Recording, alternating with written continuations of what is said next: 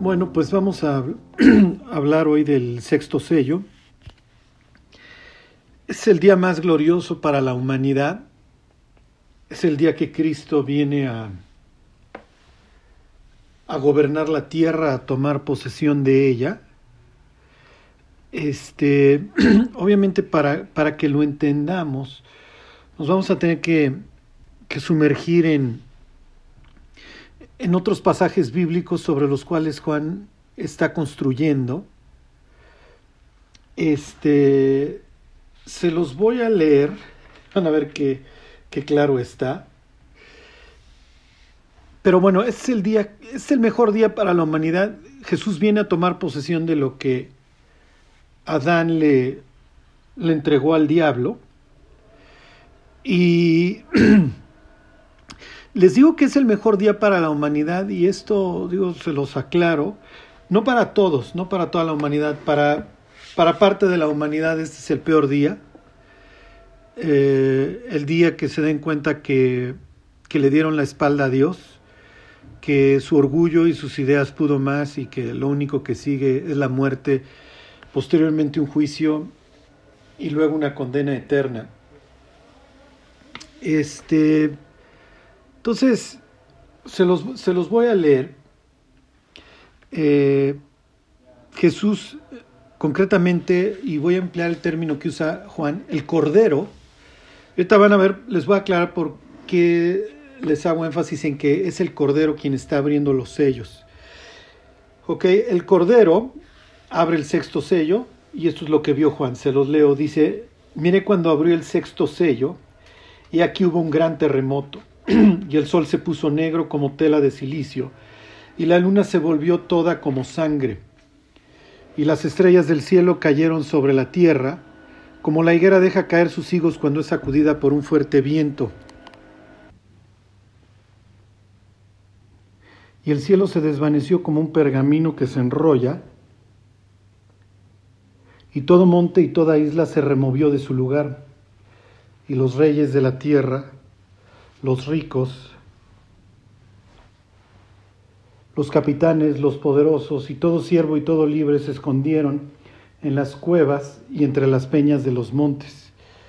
Y decían a los montes, caed sobre nosotros. Perdón, y decían a los montes y a las peñas, caed sobre nosotros y escondednos del rostro de aquel que está sentado sobre el trono y de la ira del Cordero, porque el gran día de su ira ha llegado ¿Y quién podrá sostenerse en pie? Bueno, ahorita les digo quiénes se van a poder sostener en pie porque lo aclara el siguiente capítulo. Va a ser como, como les he dicho, bastante interesante. Ok, entonces aquí tenemos toda una situación bastante extraña. Eh, piensen en la luna se volvió como sangre el sol se puso negro como tela de silicio. Eh, las estrellas del cielo cayeron sobre la tierra como la higuera deja caer sus higos. O sea, ¿qué está sucediendo? ¿A qué se refiere? El cielo se desvaneció como un pergamino que se enrolla.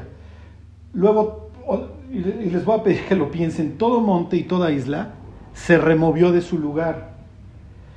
Y luego tenemos esta idea de que los reyes de la, de la tierra, que por favor, se los voy a volver a leer este, el 15 y quiero que, que una palabra venga a sus mentes. Y los reyes de la tierra, número uno. Número dos, los grandes. Número tres, los ricos. Número cuatro, los capitanes. Número cinco, los poderosos. Y luego ya viene todo siervo y todo libre. ¿Qué está implicando? ¿Por qué tiene que hacer una referencia a reyes grandes, ricos, capitanes y poderosos. ¿Ok? Y espero que en su mente haya venido esta palabra élite. ¿Ok? Se acuerdan, pero no dañes el aceite ni el vino. La tribulación, hagan de cuenta que es una situación mundial similar a la, a la de nosotros, pero a lo grande. ¿Ok? A lo grande en unos aspectos, ¿ok? Eh, piensa en una realidad aumentada. ¿Qué es lo que va a suceder durante la tribulación? Que la desigualdad económica se hace mucho más marcada ¿ok? Que tienes una élite muy pequeña que gobiernan, vayan ustedes a saber, no sé, al 99.5% de la población la, tiene total y perfectamente sometida, ¿sí? Y una élite muy pequeña que se dedica a generar y a transmitir una cultura antidios durante, a lo largo de toda la tribulación. Por eso les digo que es una situación similar a la que hoy vivimos. Hoy vivimos ya un mundo que promueve una cultura constantemente antidios. Pero obviamente ya tenemos gobernando a la bestia que sube del abismo y tenemos todo este séquito ¿sí? de personas que adoran a Lucifer y que, y que generan una élite muy pequeña pero que controla al resto de la humanidad. ¿Qué es lo que está sucediendo? Pues sí, el gran día de la ira del, de quién? Del Cordero, ¿ok? Sobre esto voy a volver a hacer énfasis. El gran día de su ira ha llegado y la pregunta es, ¿quién podrá sostenerse en pie? En pocas palabras, para esta élite que lleva gestando durante decenas de años el, el enfrentamiento contra Dios, que se da cuenta de que el día de la ira de Dios ya llegó y que ya no hay nada más que hacer. Se, se acabó realmente sí lanzarse a la guerra contra Cristo era total y completamente inútil, era una guerra inganable. Pero bueno, hasta que no, hasta que no se abran los cielos, esta, no van a alcanzar, no van a alcanzar a ver, no van a llegar a esta, a esta conclusión. Bueno, ok, como en el caso del quinto sello me voy a ir poquito a poquito, les quería yo leer todo el pasaje relacionado con el sexto sello para que se vayan dando cuenta de que hasta cierto punto no es un pasaje, este, ¿cómo les diré?, sencillo. ¿Ok? Sin embargo, si lo vemos a la luz de, de, los profetas sobre los que está construyendo Juan, la situación se vuelve mucho más, mucho más sencilla. Ok, para entender el sexto sello, ¿qué es lo que está sucediendo? ¿Cómo que el cielo se abre? ¿Cómo que se caen las estrellas? Este, ¿Cómo que todo monte y toda isla se remueve de su lugar? ¿Por qué la luna se vuelve como sangre? ¿Por qué el sol se vuelve negro como, como tela de, silicio, tela de luto? ¿Por qué? ¿Qué es? ¿Qué está informando la mente de Juan para que él, ¿cómo les diré? Digo, está siendo inspirado por Dios, pero ¿cuál es su cosmovisión? ¿Qué hay en su mente para que él se siente en Patmos y escriba esto? ¿Ok?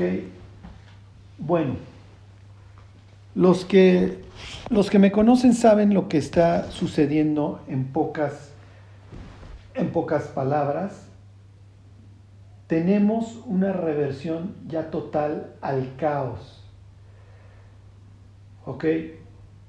Así arranca nuestra historia y sé que siempre les hago énfasis en esto. La historia bíblica arranca diciéndonos una verdad muy sencilla. Cuando Dios quiso arrancar con esta variable que nosotros conocemos como el tiempo, Simplemente dijo, dice la escritura, en el principio. Que empiecen a contar el tiempo. Nosotros estamos sujetos al tiempo. Pensar en la eternidad se nos hace muy difícil. ¿Por qué? Porque hoy estamos sujetos a esta variable. ¿Ok? Entonces arranca el tiempo en el principio. ¿Ok? Ahí empieza el relojito. La verdad es que ahí no, no tenemos este, pues mucho trabajo. Pues sí, entendemos que hubo un principio, lo que diría Hebreos, entendemos por fe haber sido constituido el universo por la palabra de Dios y que lo que hoy se ve pues fue hecho de lo que no se veía. Se nos hace bastante sencillo a los que creemos en Dios. Los pobres evolucionistas pues tienen que sufrirle más porque no saben, no saben cómo arrancaron las cosas, no tienen la más remota idea y salen con cada teoría que un marihuano le hubiera salido mejor, pero bueno, allá ellos, ¿sí?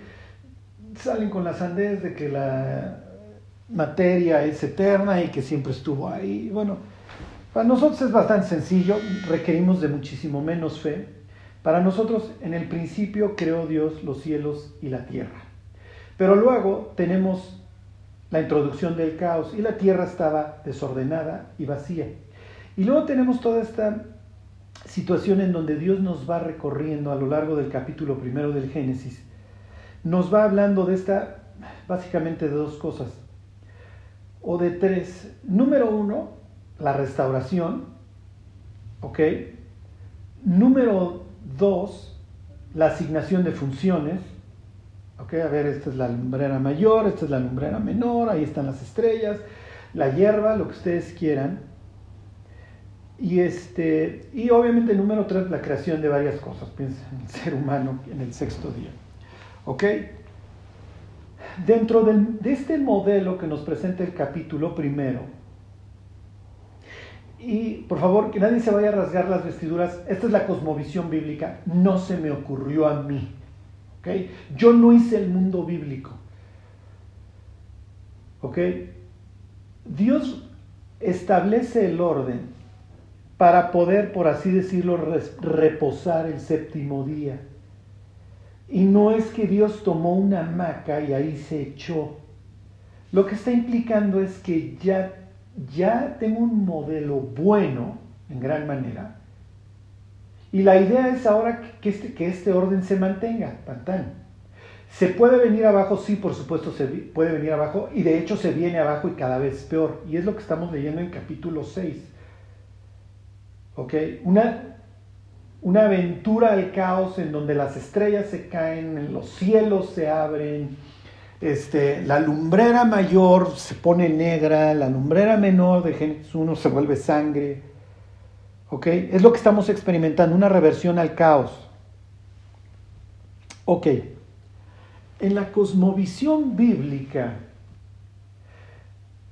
lo que hace Dios, ¿ok? En el día 2 es separar las aguas. ¿Ok? Y no es que a ver, aquí van los lagos y aquí van los mares, no va a haber aguas que van a quedar por encima del firmamento.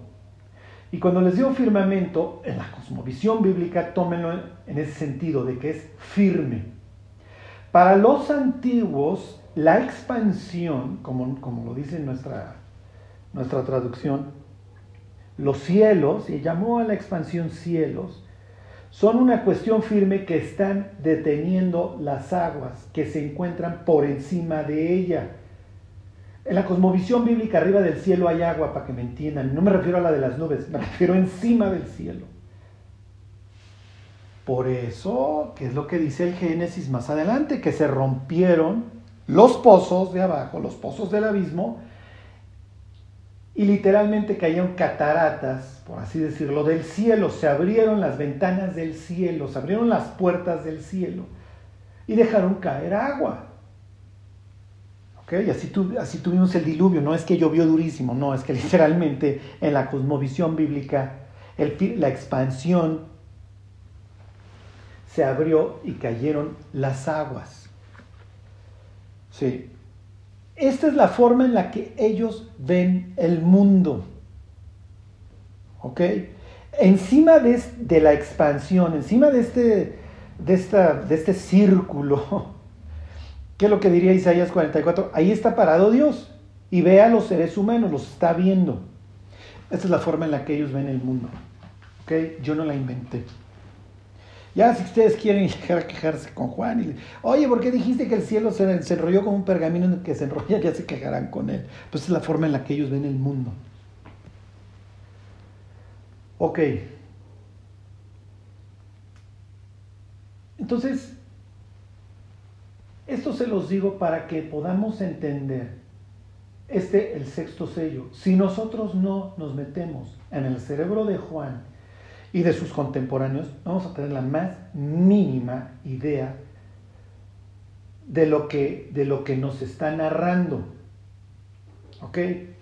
Bueno, Juan no es que simplemente se le ocurrió este bueno, pues voy a narrar, esto, esto se oye bastante dramático, como para ensalzar el regreso de Jesús. Y pues, que, la, que pues, haya todo este caos y que el sol se ponga negro y que la luna se ponga roja, este, y que las estrellas se caigan cual higos, cual fruta cuando le pegas al árbol. No, o sea, está construyendo sobre sobre algo previo.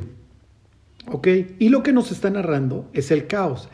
La verdad, ¿qué esperábamos ¿sí? del, regreso de Cristo? Pues obviamente pues no, no esperábamos nada menos violento. ¿Ok? ¿Por qué? Porque Dios está levantando para castigar a los moradores de la tierra. ¿Se acuerdan? Se los leía yo la semana pasada. Ok, les voy a leer un versículo para que ustedes capten mejor el sexto sello. Y me voy a apoyar en el cantar de los cantares. Acuérdense de leer la Biblia. No lo es, pero como si fuera una novela. Los autores van construyendo sobre lo que construyó el anterior y van narrando una historia que lleva un sentido y, acaba en un clímax, clímax que por lo menos de esta etapa ahorita estamos viendo. Todavía nos faltan mil años y etcétera. esta historia todavía no se acaba. ¿Ok? Y esta no es la última rebelión de, de Satanás. ¿Ok? Pero para que podamos entender los textos bíblicos, sobre todo algunos tan, enredados como, como estos que estamos viendo, tenemos, tenemos que conocer el resto de la historia. Ok, eh, es el cantar de los cantares. Este, obviamente, ya saben, este, en capítulo 6. El, el hombre está adorando, en su caso, este, a su perfecta suya, a su paloma suya. Este, shalala, shalala. Y dentro de estas alabanzas a la, a la esposa, le dice, ¿quién es esta que se muestra como el alba? Hermosa como la luna, esclarecida como el sol, imponente como ejércitos en orden. Ok, aunque ustedes no lo crean, está tomando los mismos elementos, el, aquí Salomón, que los que toma Juan en estos capítulos este, 12 y 13 de capítulo 6 de Apocalipsis. ¿Ok? Se refiere al sol, a la luna y al ejército de los cielos, a las estrellas. En el caso de Salomón, está comparando a una mujer hermosa, en este caso a la que se dedica a lavar, ¿con qué? Con cuatro cosas. Con la mañana, con la luna, con el sol y como ejércitos en orden. Obviamente, pues en este contexto, cuando tienen que Dios creó el sol, la luna y los ejércitos, etcétera, y las estrellas, y a todas saca por nombre, y etcétera, etcétera. Ok, casi casi siempre son como, como, como en triada, ¿sí? En este caso también tienes la mañana, tienes el sol, la luna y las estrellas. ¿Ok? ¿Qué les quiero decir? que la creación, concretamente elementos de la creación, el sol, la luna y las estrellas, son utilizadas en la Biblia, concretamente aquí en el Cantar de los Cantares, para representar la hermosura, como una metáfora para la hermosura. Entonces, esta creación imponente que Dios hizo puede ser empleada para representar la hermosura. ¿Qué es lo que está sucediendo en capítulo 6? que algo que Dios usa para representar la belleza se está desmoronando.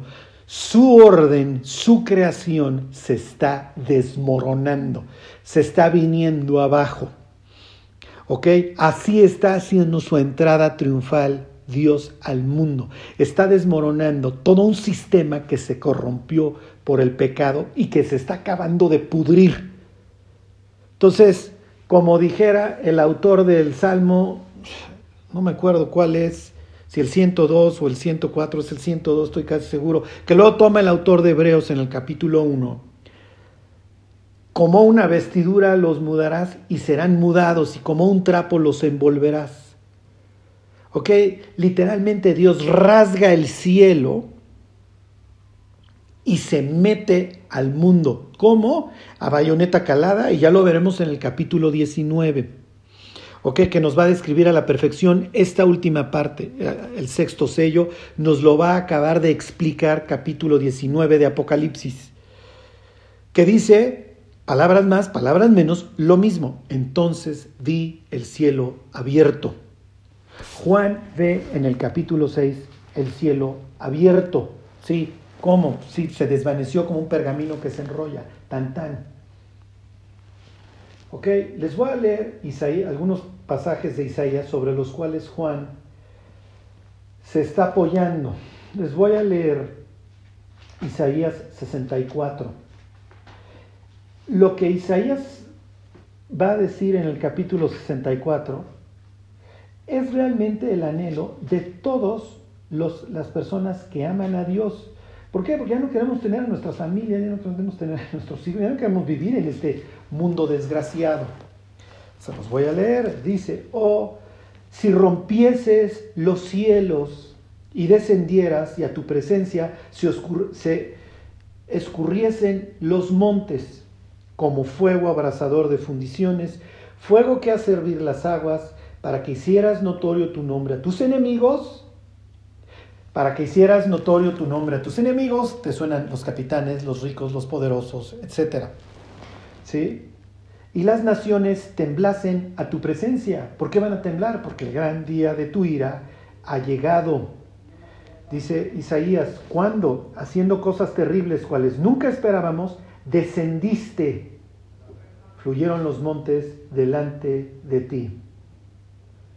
Ok, ni nunca oyeron, ni oídos percibieron, ni ojo ha visto a Dios fuera de ti, que hiciese por él, perdón, que hiciese por el que en él espera. Saliste al encuentro del que con alegría hacía justicia, de los que se acordaban de ti en tus caminos. He aquí te enojaste porque pecamos, etcétera, etcétera, etcétera.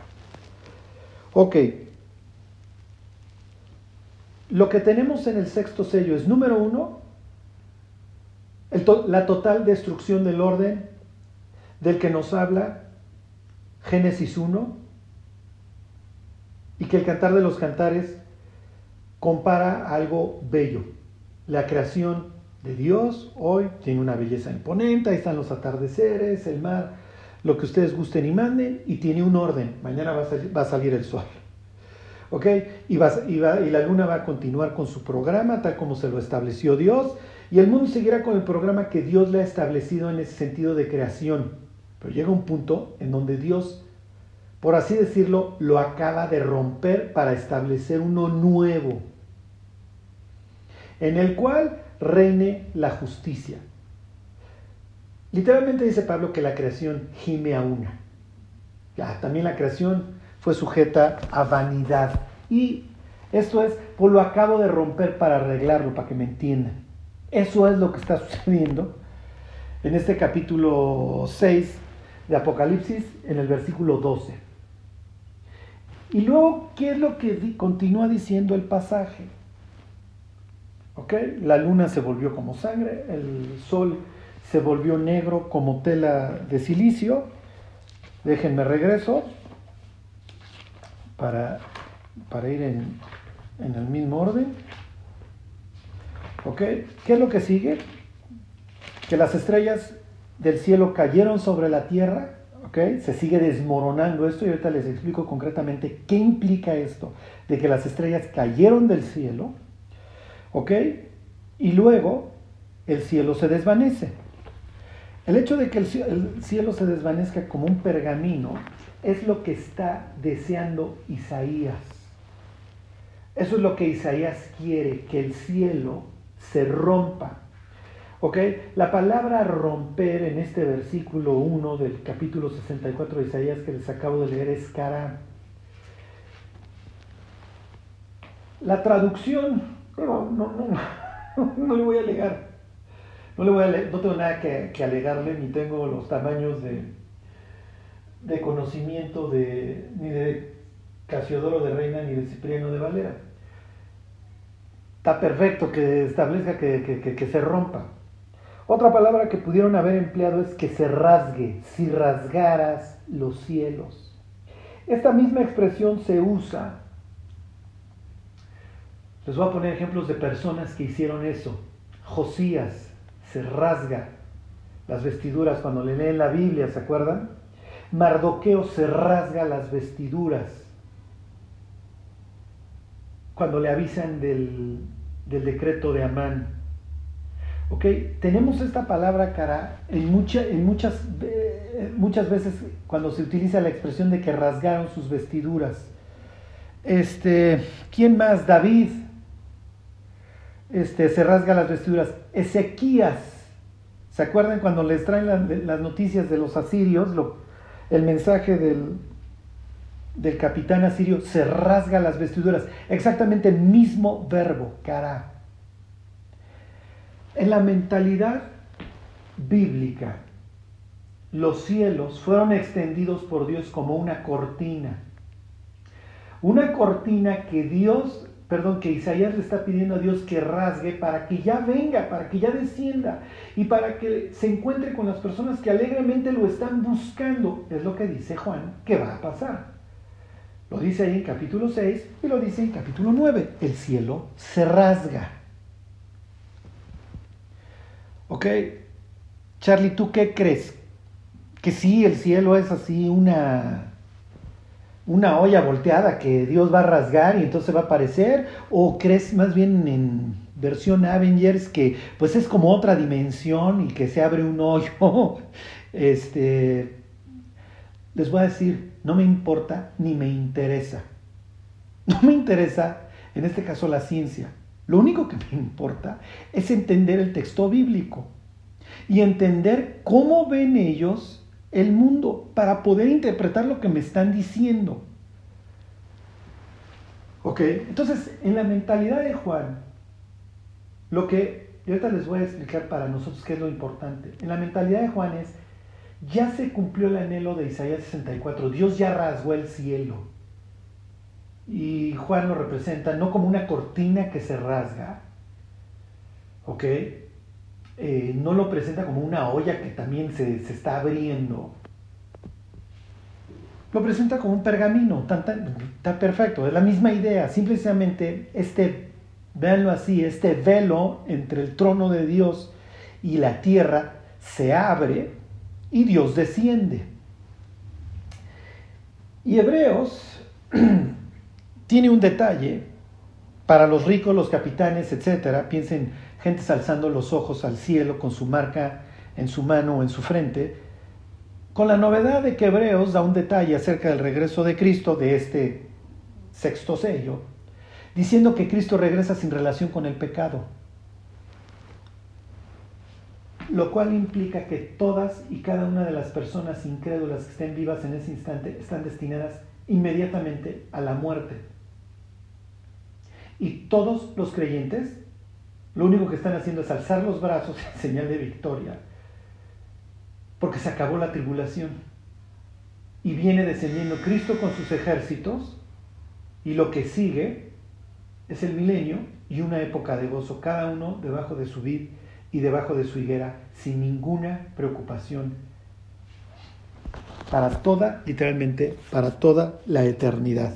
Ya. Regresó Cristo, tomó el control del mundo. Ok. Le sigo, ok, con algunos capítulos que nos van a enseñar sobre qué está construyendo Juan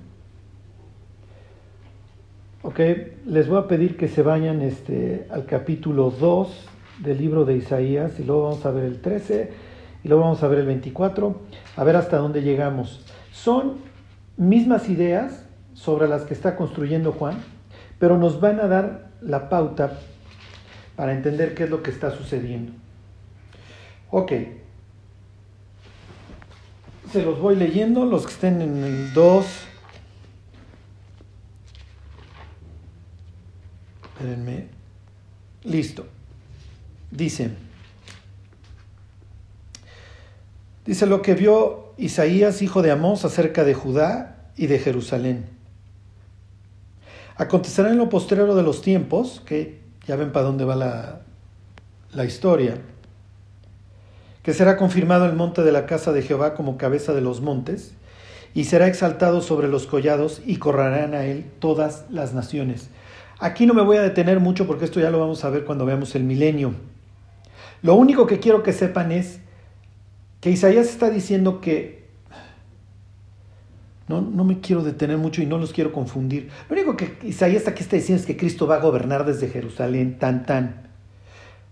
Los montes, según el contexto, a veces son empleados como los gobiernos o como los poderes. Por eso es que dice que el monte de la, de la casa de Dios va a ser el, va a ser el, número uno, ¿ok? Va a ser la cabeza. Ok, entonces ya nos está hablando de la felicidad, versículo 3, y vendrán muchos pueblos y dirán, venid y subamos al monte de Jehová, a la casa del Dios de Jacob, y nos enseñará sus caminos y caminaremos por sus sendas, porque de Sión saldrá la ley de Jerusalén, la palabra de Dios. Ok, nos va a continuar platicando del milenio, esto es típico del milenio, lo que sigue, y juzgará entre las naciones y reprenderá muchos pueblos, y volverán sus espadas en rejas de arado, y sus lanzas en hoces, no alzará espada nación contra nación, ni se adiestrarán más para la guerra. Felicidades, qué padre. Antes de que suceda esto, viene un juicio universal. ¿Ok? En el capítulo 2 de Isaías va a hablar de un juicio contra Israel. ¿Ok? Versículo 6, se los voy a leer. Ciertamente tú has dejado a tu pueblo, la casa de Jacob, porque están llenos de costumbres traídas de Oriente, etcétera, etcétera. Su casa está llena de ídolos. Pero recuerden que en el Apocalipsis tenemos una explosión. ¿Ok? Los juicios son mundiales. Juan va a tomar esto, estas ideas del capítulo 2 de Isaías, pero se las va a aplicar obviamente a todo el mundo. Y aquí viene lo importante. Los ricos, los capitanes, los poderosos, y etcétera, etcétera, se esconden en las cuevas y, entre, y en las peñas de los montes y le piden a los montes que les caigan encima. ¿Por qué? Porque saben que ya ha llegado la destrucción. Es lo que Jesús le dice a unas mujeres camino a la cruz. No se asusten por mí. Va a llegar el día en que le van a pedir a los montes que les caigan encima. Ok, ¿qué dice Isaías 2.10? Que es el pasaje que está tomando Juan. Métete en la peña, escóndete en el polvo de la presencia temible de Jehová y del resplandor de su majestad. Ok, es un versículo espantoso para todos los que niegan la divinidad de Cristo. ¿Por qué? Porque aquí te habla de la ira de, Jehová y allá te habla de la ira del Cordero. Entonces, ¿la ira de quién es? Bueno, pues a menos de que el Cordero sea Dios. Pues si no, no veo cómo vamos a poder conciliar los dos pasajes sin que los testigos de Jehová y todos los que niegan la divinidad de Cristo, ahí como, como, como Josías, se rasguen las vestiduras. Juan le aplica a Cristo cosas que Isaías le aplica a Dios. Y a menos de que Jesús sea Dios, Juan estaría diciendo una barbarie. Ok, pero bueno, nos queda claro, los que hemos leído la Biblia, y no más cachitos, que Jesús es Dios. No, no, nadie se rasgue las vestiduras, Jesús no es el Padre, no, si son tres personas. Ok, se los vuelvo a leer. Métete en la peña, escóndete en el polvo de la presencia temible de Jehová y del resplandor de su majestad. La altivez de los ojos del hombre será abatida. Todas estas élites que hoy se regodean pisoteando a la humanidad y dictándole la agenda, van a ser total y perfectamente abatidas. Esa es la idea. ¿Ok? Claro, incluye a todo siervo y todo libre, que también están en contra de Dios, que también traerán su marca, etcétera, y también ya estarán para entonces adorando a Lucifer abiertamente. ¿Ok? Pero siempre van a ver esta énfasis, sobre todo en el libro de Isaías, en donde la altivez, el altivo. ¿Ok?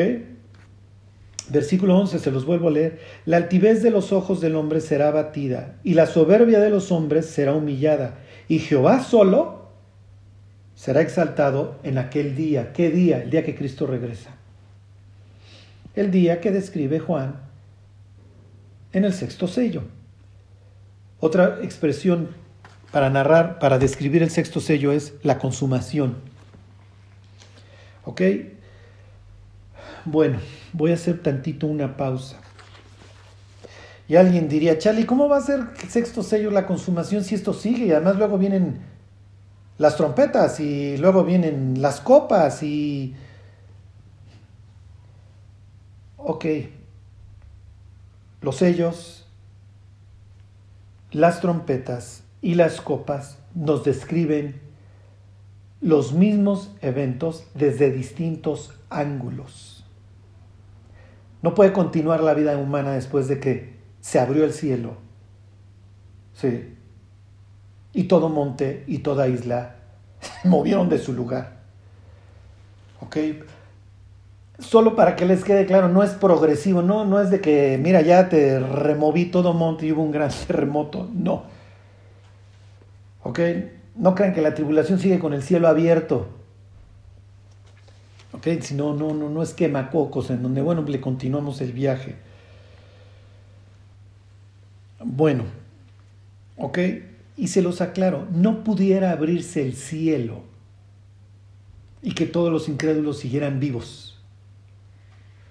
¿Ok? Bueno,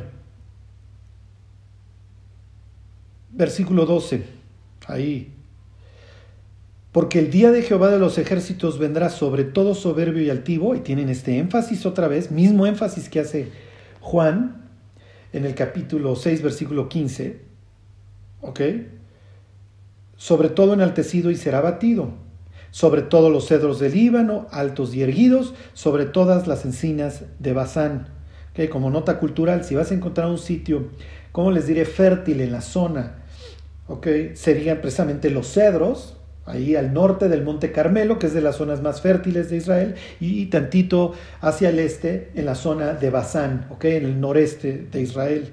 Entonces está comparando a estos capitanes, a estos ricos con cedros, que es que muy acá, este, con encinas de Basán, pero que obviamente van a ser taladas.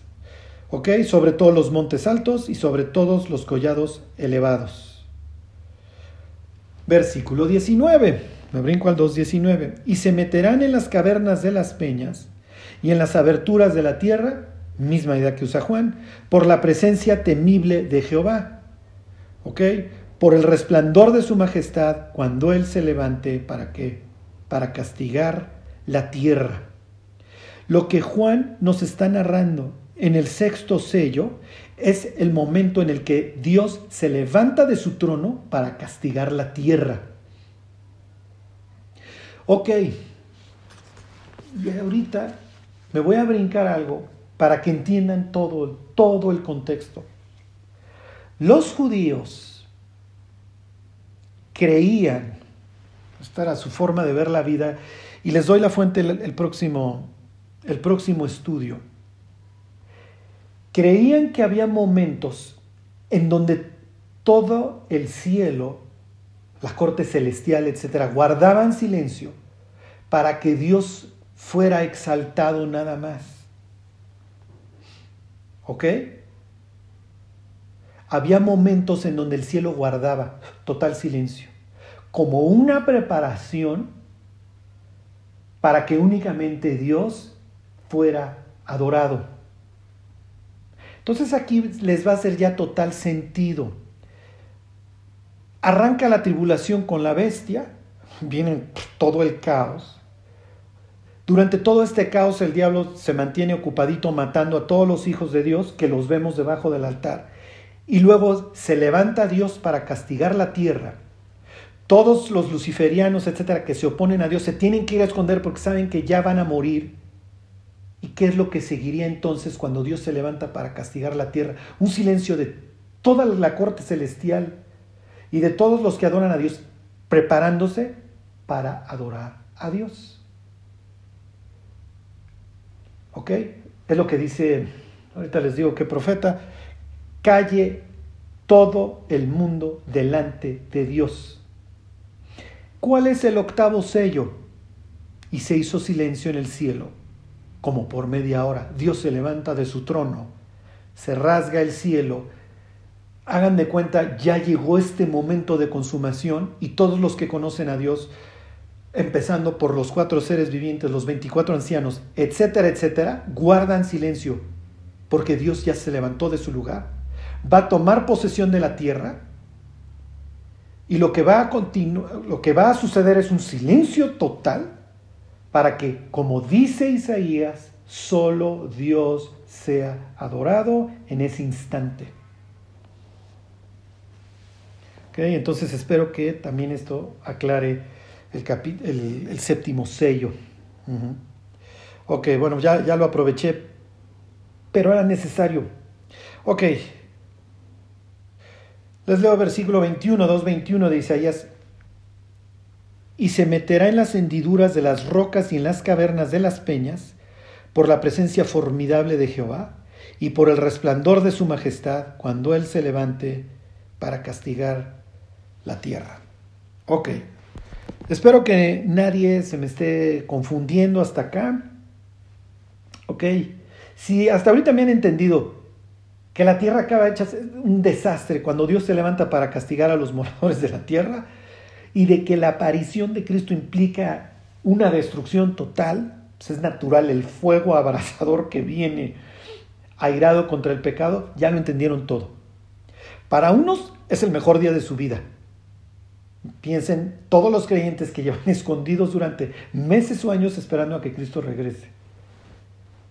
Piensen en todas las élites luciferianas y la borregada que lo siguió, viendo a Cristo regresar y iba a haber dos palabras muy cortas en su boca o por lo menos en su mente. ¿Quieren saber cuáles son esas dos palabras? Oh, oh. Sucede que le aposté al equivocado. Sí, pero ¿cuál era el problema? El equivocado me decía lo que yo quería escuchar. Y no me hablaba de arrepentimiento, ni me hablaba de pecado. Y el correcto, pues sí me hablaba de arrepentimiento y sí me hablaba de pecado. En uno era yo el héroe, en el otro era él. En uno se mantenía mi orgullo, en el otro me lo tenía que tragar.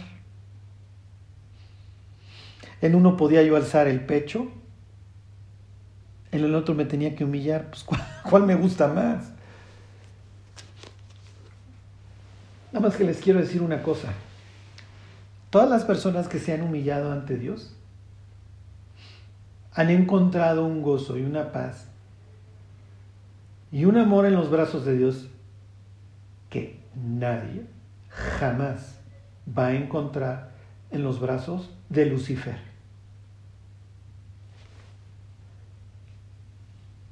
Lo que estamos viendo en el sexto sello, desde el ángulo del incrédulo, es me subí a este tren, sí, me compré todo, todo, todo, la sabiduría humana, el transhumanismo, pero sin saber que el maquinista es Lucifer y que Lucifer ve al ser humano como un parásito subangelical que no merece más que la destrucción al diablo le importa un comino el ser humano, por más élite, por más control y más poder que tenga en la tierra, sigue siendo un ser humano que se va, que se va a acabar convirtiendo en fertilizante. Y es lo que dice el último versículo de Isaías 2. Dejaos del hombre cuyo aliento está en su nariz, porque de qué es el estimado. La carne es carne y está destinada a volverse polvo. Y el único que nos puede dar una vida eterna, una vez que el aliento de nuestras narices se acabe, es Dios. El ser humano se va a dar cuenta muy tarde de que lo invitaron a un juego que estaba perdido. El gran día de su ira habrá llegado y las élites y todo siervo y todo libre a esconderse donde puedan. Pero de Dios, de Dios no se ha escondido nadie. Y sí, y sí, voltearán al cielo unos con una sonrisa otros con una cara de pavor cuando vean a Cristo y sepan que lo que sigue es una eternidad excluidos de la presencia de Dios. Y esta idea de que Dios es una irrupción brutal en la creación no es privativa ni de Apocalipsis ni de Isaías, está regada por toda la escritura. Y se los voy a leer de palabras de Pablo, con esto termino, en segunda de Tesalonicenses. Es misma escena, ¿ok?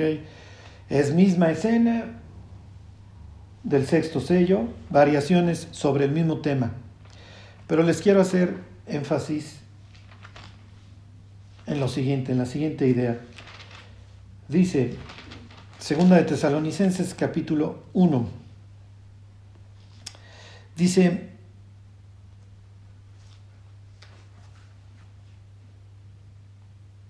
seis porque es justo delante de Dios pagar con tribulación a los que se atribulan,